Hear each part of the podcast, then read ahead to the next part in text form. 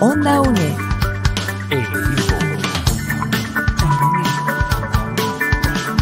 Imagen y sonido. Hasta donde estés.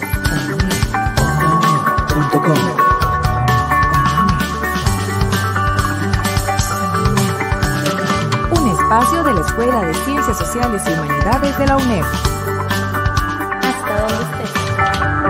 Onda UNED. Acortando distancias.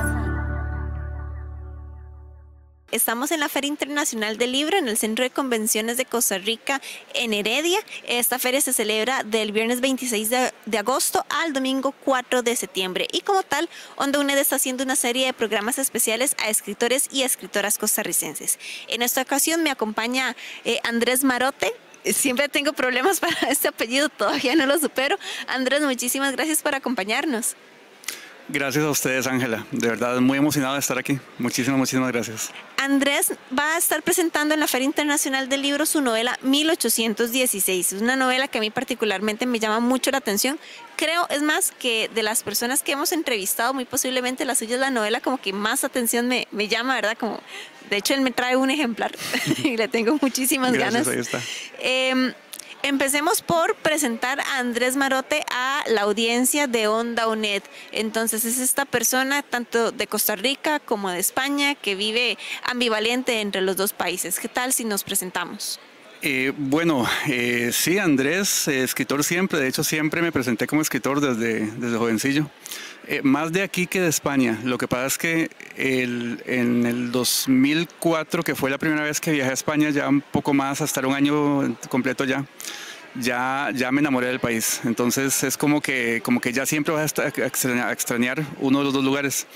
Pero he estado allá algunos años, en el 2004, en el 2012, así, y, y- y ahora vengo de ahí, siempre con, con proyectos, con algo de arte o, o con algo relacionado de alguna manera con arte. Pero, pero escritor siempre, siempre desde muy, desde muy pequeño. Entonces hablemos de esta faceta de suya, ¿verdad? Como artista en general, no solamente como escritor, sino también como artista, o sea, como qué otras disciplinas de las artes ha explorado. Escribir es la de siempre. Yo, yo me gusta mucho el teatro. Hice teatro, creo que un amateur, creo que sí estuve en algún laboratorio o algo, al- algo exploré por ahí.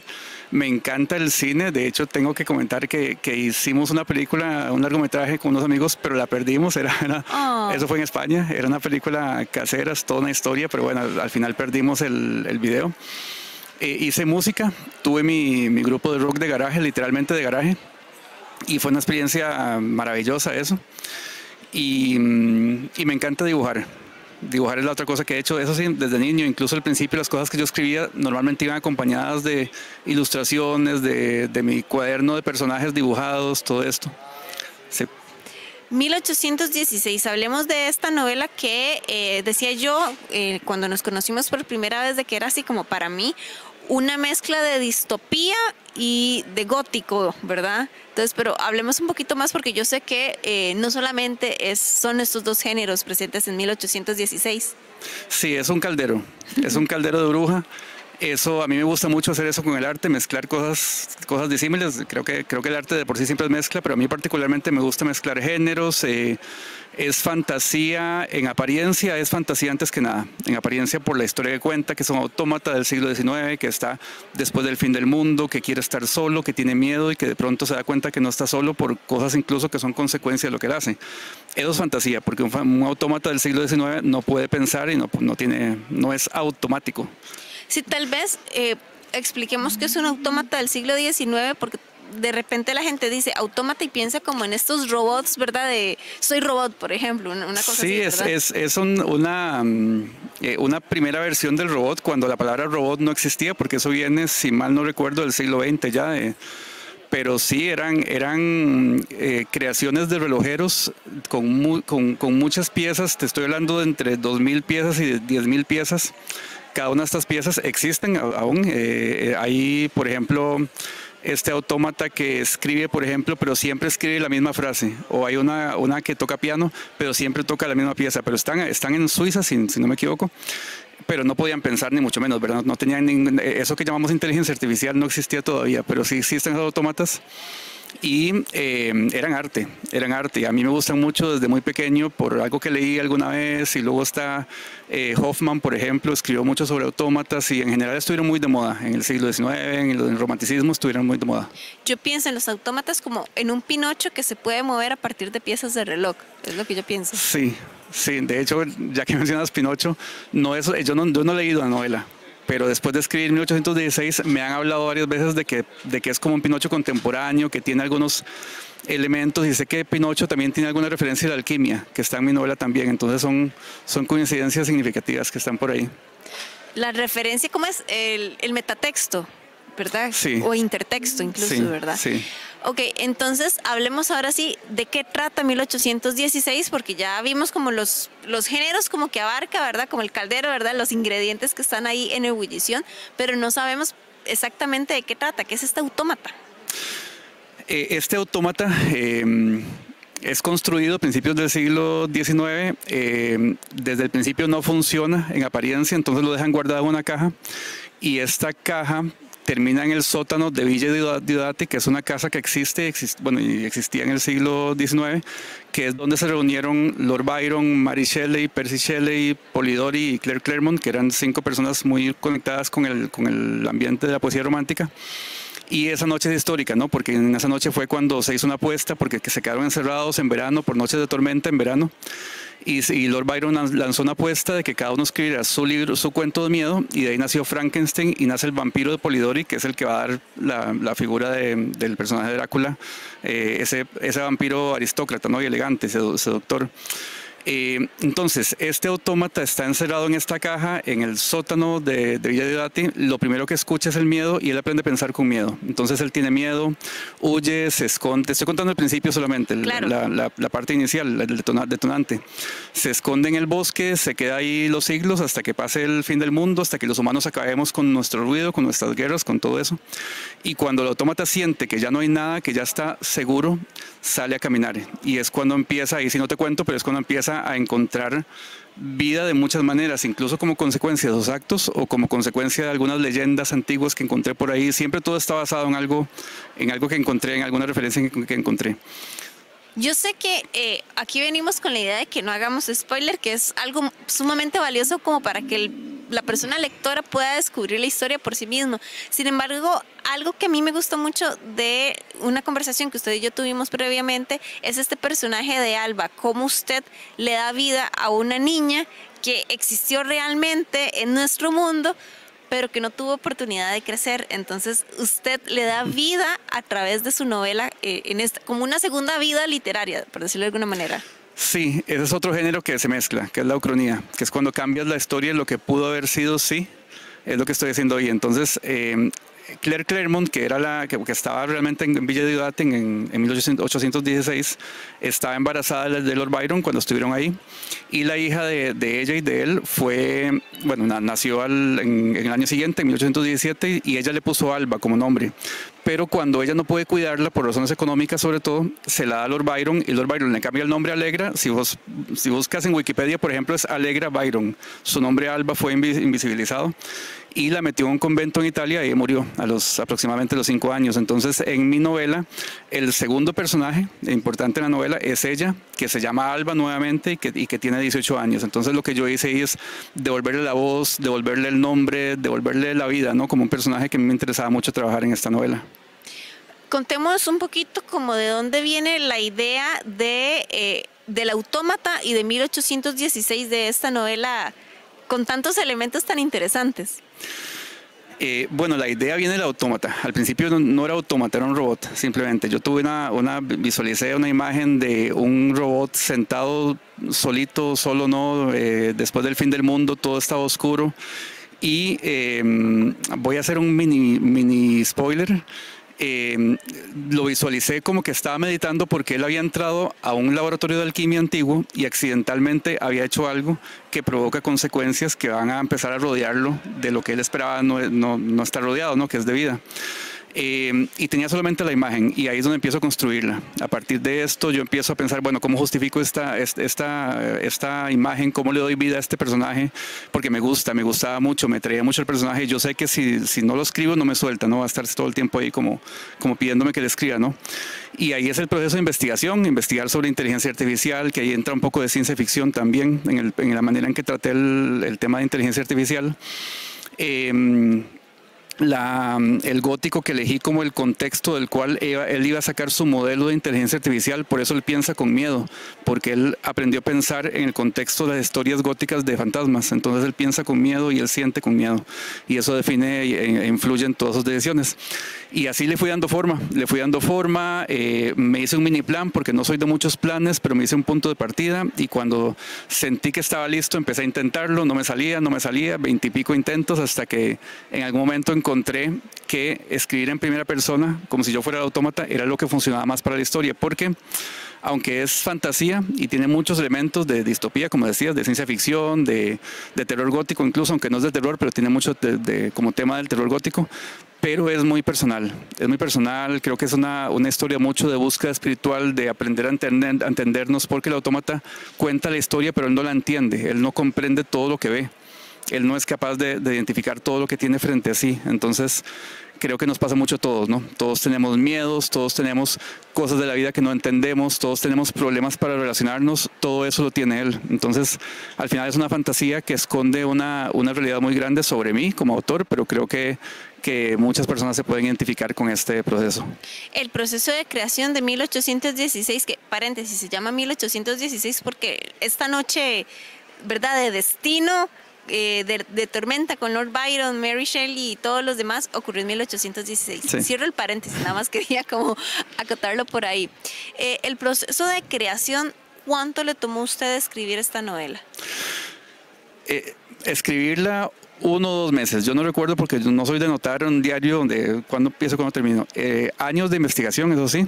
Años de investigación en que yo estoy indeciso, que si lo hago así, que si lo hago así, que si se llama de esta manera. De hecho, eh, se llama MAT, pero no se llamaba MAT, se llamaba Crypto.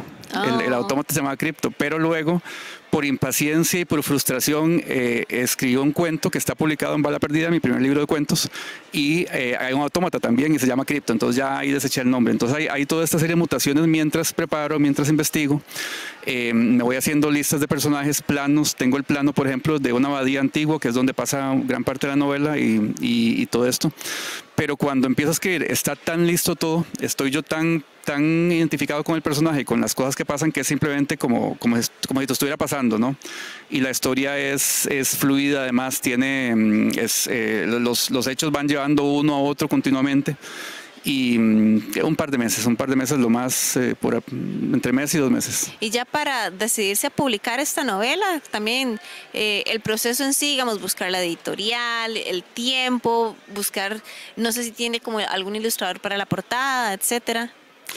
Bueno, fueron años guardada, primero que nada, años en el cajón, la novela, eh, por muchas razones. Es primero que nada porque hay que dejarla reposar, pero también porque yo mismo tenía mis dudas de si, de si había quedado bien o no, y no lo puedes identificar si no la dejas para distanciarse, distanciarte, ¿no? Y eh, pues luego el proceso de, de, para publicación fue meses, eso fue porque yo quería publicar con una, con una um, editorial española. Hubo primero una edición pequeñita aquí en, con, una, con una editorial de autoedición en Argentina para algunos ejemplares para entregar a algunas personas que me ayudaron como lectores beta para definir si todo estaba bien y ahí me, me les gustaba mucho, pero me decían se puede explotar esto, de pronto decía, entonces la trabajé un poquito más. Y eh, el proceso de buscar editorial, eso sí te lo puedo decir exactamente, yo la presenté a 27 editoriales en julio del año pasado. 2020. 2021. El tiempo y, pasa diferente en pandemia. Sí, y la publicamos con Libros Indie, que es una editorial de Sevilla, en España, que apostó, apostó porque ellos no publicaban autores latinoamericanos, es una, una editorial española, pero apostaron y eso fue en julio, de, a la hora que lo pienso fue un año, el contrato lo firmamos en abril y en julio ya estaba publicada. Uh -huh. Bueno, vamos a hacer una pausa y ya seguimos aquí conversando con Andrés Marote, nuestro invitado de hoy, en la serie de programas que estamos realizando a escritores y a escritoras costarricenses en la Feria Internacional del Libro 2022. Toda Costa Rica y el mundo escuchan hoy, tomando como suya Radio Nacional. Temprano con el pueblo, noticias y opinión. Cultura y mucho más. Es Radio Nacional. Llegando a la familia con imaginación. Música, política, también educación. Infantiles, juventud, historia y diversión. Conoce Costa Rica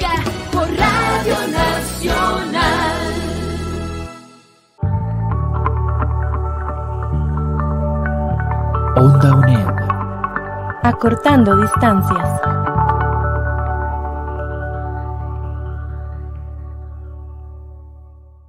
Muchísimas gracias por seguir en sintonía de Onda UNED. Estamos en la Feria Internacional del Libro Costa Rica que se celebra del 26 de agosto al 4 de septiembre del año 2022. Y como tal estamos haciendo una serie de entrevistas a escritores y escritoras costarricenses. Hoy conversamos con Andrés Marote, escritor nacional, eh, quien está presentando su novela 1816 quiero como rebobinarme un poco en el tiempo porque usted mencionó algo ahorita que yo dije, sí es cierto, él ya había escrito otro libro publicado, eh, montado la bala, la bala. Bala perdida. Bala perdida, eh, con, se vendría Guyaba o Guayaba Ediciones. Guayaba Ediciones. Guayaba Ediciones, como la fruta. Y eh, este es una recopilación de cuentos, ¿verdad? Entonces, este salto del cuento a la novela, ¿cómo fue? Fue al revés. Fue un Ah. salto de novela a cuento porque cuando yo era niño, que yo escribía desde, muy pequeño, pero yo odiaba los cuentos. O sea, no, me, no, no odiaba leerlos, me gustaba leerlos, pero para mí era muy poco elegante escribir cuentos. Entonces yo lo que quería era novelas y a mí me encantaba, de muy pequeñito me encantaba Tolstoy, Dostoyevsky, todo esto, todo lo que fuera novela larga.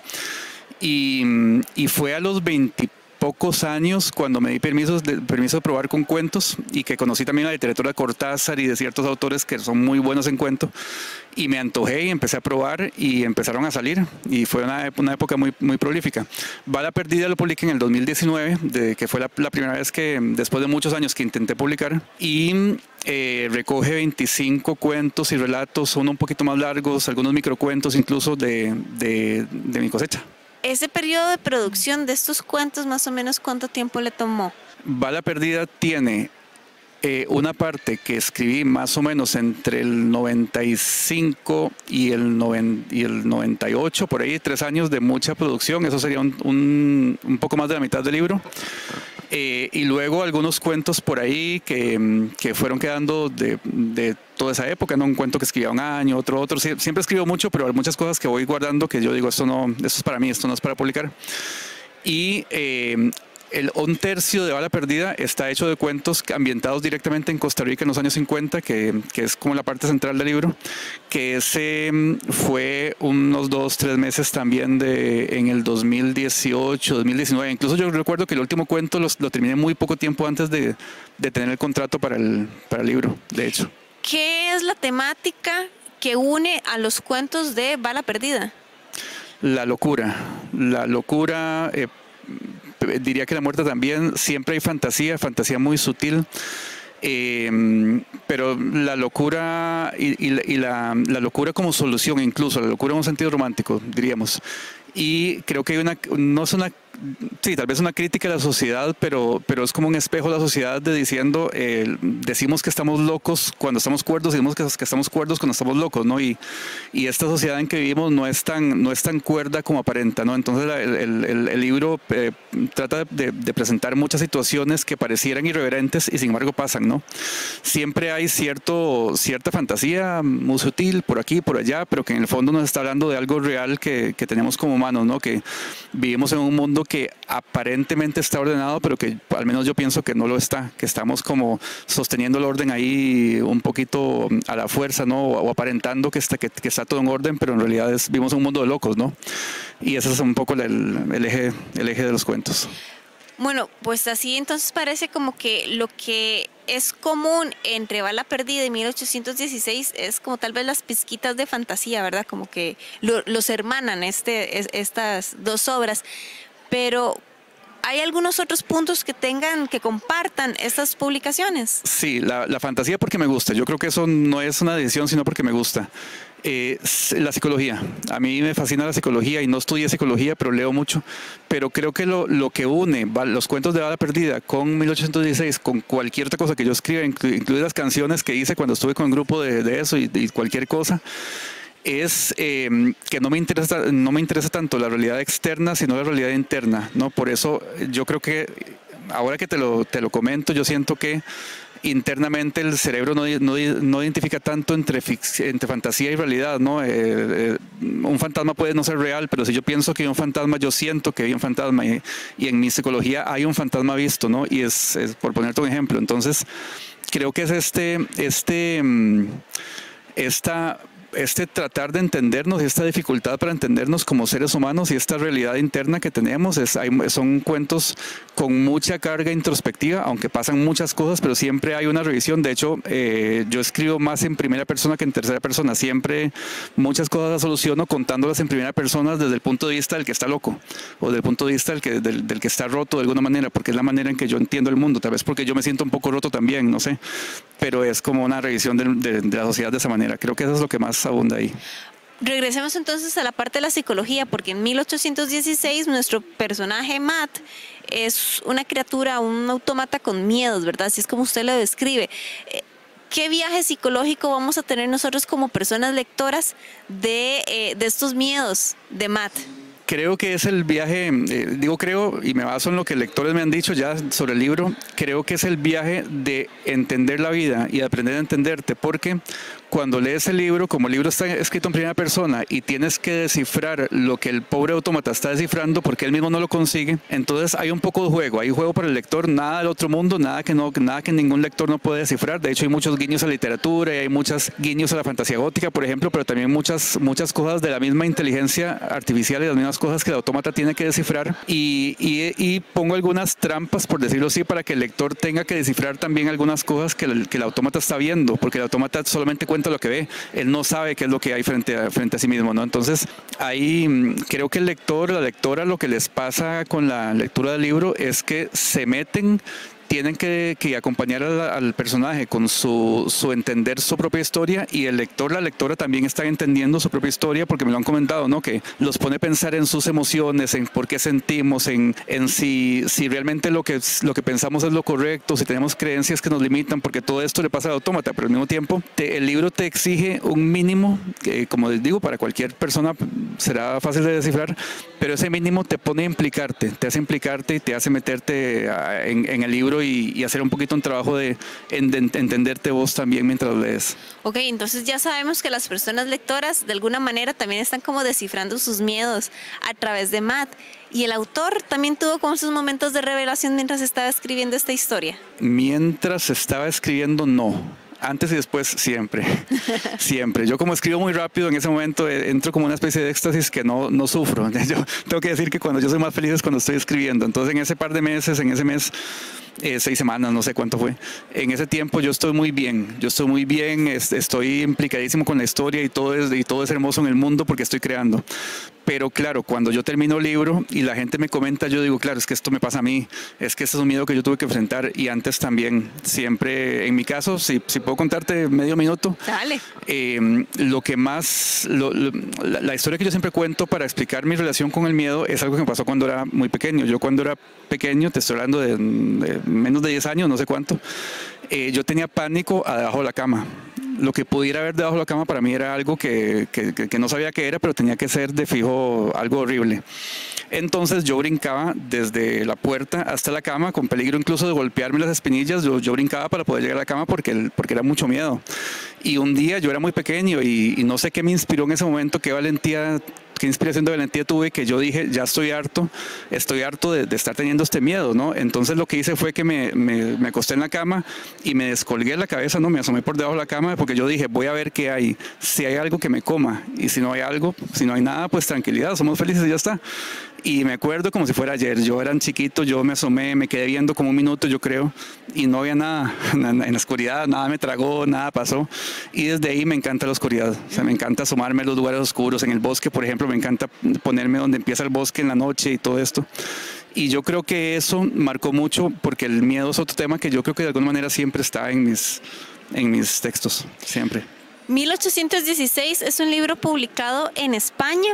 Eh, entonces me da a mí la impresión de que sus planes en este momento es seguir viviendo y escribiendo en España, pero vamos a tener, a tener Andrés Maroto en Costa Rica en algún momento nuevos libros. Marote. Marote, cierto. Eh, sí, eh, yo, yo, yo intenté y quise y conseguí publicar esta novela en España, bueno, primero porque quería, quería publicarla en España, pero esta novela, como tiene que ver con alquimia, con autómatas de Suiza, con eh, eh, artistas europeos y todo esto, yo quería publicar allá. Yo, yo siento que aunque le gusta a gente de cualquier lugar, quería, quería- era como una idea romántica incluso también. Geográficamente calzada Sí, para allá. Sí, pero mi idea, me interesa mucho Latinoamérica. De hecho, mi, mi idea al volver es mover el libro aquí, 1816. De hecho, estamos en gestiones. En este momento tengo pocos ejemplares para ahora para la presentación, pero estamos en gestiones para que ya el libro se distribuya aquí en Costa Rica. Pero lo que estoy escribiendo ahora, que la, la novela que estoy trabajando ahora, es para publicar aquí, aquí. Me gustaría mucho incluso publicar en Costa Rica, incluso, pero empezar a poner un poco de, a tener un poco de conexión con el resto de, de Latinoamérica. Muy bien, entonces hablemos ahora como de futuros proyectos. Si es posible como darle un vistazo por encimita esta novela en la que está trabajando en este momento. Eh, sí, supongo que sí. Lo que pasa es que estoy en la etapa en que todo, todo puede cambiar, ¿verdad? Ok, de- Pero est- estoy con dos novelas. Estoy trabajando una novela que igual que 1816 juega con un evento histórico, en este caso de Estados Unidos. Entonces aquí sí el territorio es Estados Unidos y Latinoamérica y quiero trabajar un poco como trasfondo la Guerra Fría y ciertas cosas históricas. Me encanta la historia, no sé si lo notaste. Me fascina la historia. Eh, y este tiene que ver no con lo gótico, sino con todo el tema de, de extraterrestres, de invasiones marcianas, todo ese tema, ¿no? Y hay una, una relación política ahí muy importante. Pero como me está tomando mucho investigar y estoy cansado y quiero escribir, entonces estoy ahora trabajando con una novela improvisada de vampiros. Ok. Sí, simplemente vampiros, tomo el tema de vampiro, pero estoy dando algunas vueltas de tuerca para, para hacerlo, para hacer algo nuevo, ¿no? Algo que, que, que al menos yo no, no, no haya experimentado ni, ni escribiendo ni leído. Entonces estoy jugando con esta idea, pero es algo un poco más introspectivo porque no tiene preparación, ¿no? Simplemente improviso, en, a mano incluso, no en computadora, sino a mano. Entonces eso hace que, salga algo diferente, pero sí, es, sí va para novela, porque quiero hacerlo un rato mientras promociono 1816, estar con algo que tenga cierta relación con lo gótico, por eso elegí el vampiro y jugando con eso. Bueno, Andrés, ya hemos llegado al final de esta entrevista. Muchísimas gracias por habernos acompañado y muy buena suerte con 1816 moviéndola en Costa Rica y en cualquier otro lugar en donde pueda presentarla. Muchísimas gracias, Ángela. De verdad, muchísimas gracias. Y a todas las personas que están escuchando o que, bueno, que están escuchando en algún momento la grabación, eh, muchísimas gracias por la atención y, gracias por la oportunidad, de verdad. Bueno, ya con esto llegamos al final de este programa, no sin antes eh, contarles quiénes hicieron posible esta producción. En primer lugar, el entrevistado de hoy, Andrés Marote, escritor de 1816. En el control técnico nos acompañó Sebastián Fournier. También darle las gracias a la editorial de la Universidad Estatal a Distancia, EUNET, que nos prestó su stand para poder hacer esta serie de entrevistas y los acompañó Ángela Arias en conducción. Muchísimas gracias y nos vemos, nos escuchamos en el próximo programa de Onda UNED. Hasta pronto. Onda UNED. Imagen y sonido. Hasta donde estés.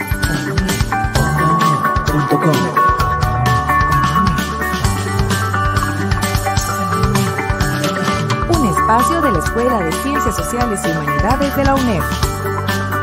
Hasta donde estés. Onda UNED. Acortando distancias.